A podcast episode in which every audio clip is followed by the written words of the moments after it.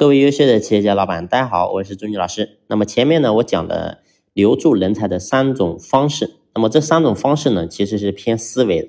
那么具体落地到我们企业当中，我们做老板该怎么去做呢？怎么去执行呢？那么啊，其实真正好的一个留人的系统是由这三个部分组成的，缺一不可啊。为什么我这么讲呢？你比如说，如果你的企业有精神留人方式，有利益留人方式，但是没有情感留人，也就是说，你的企业是一块冷冰冰的铁板。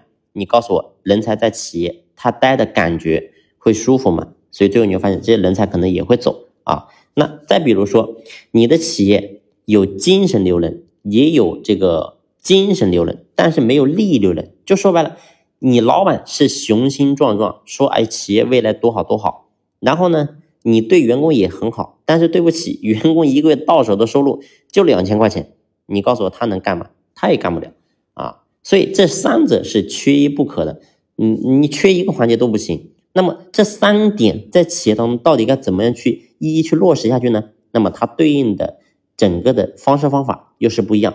那么记住这三个点在企业都要同步去落实啊！只有依靠精神留人、利益留人和这个。情感留人三个方式相衔接，在企业当中才能够最大限度的限度的留住人才啊，不流失。好了，那么从下期呢，我就和大家啊一一来分享啊。那么下期呢，我们就先讲第一个，如何啊让这个情感留人在企业当中能够生根发芽。好了，这期呢，我先先起个头啊，下期我们接着聊。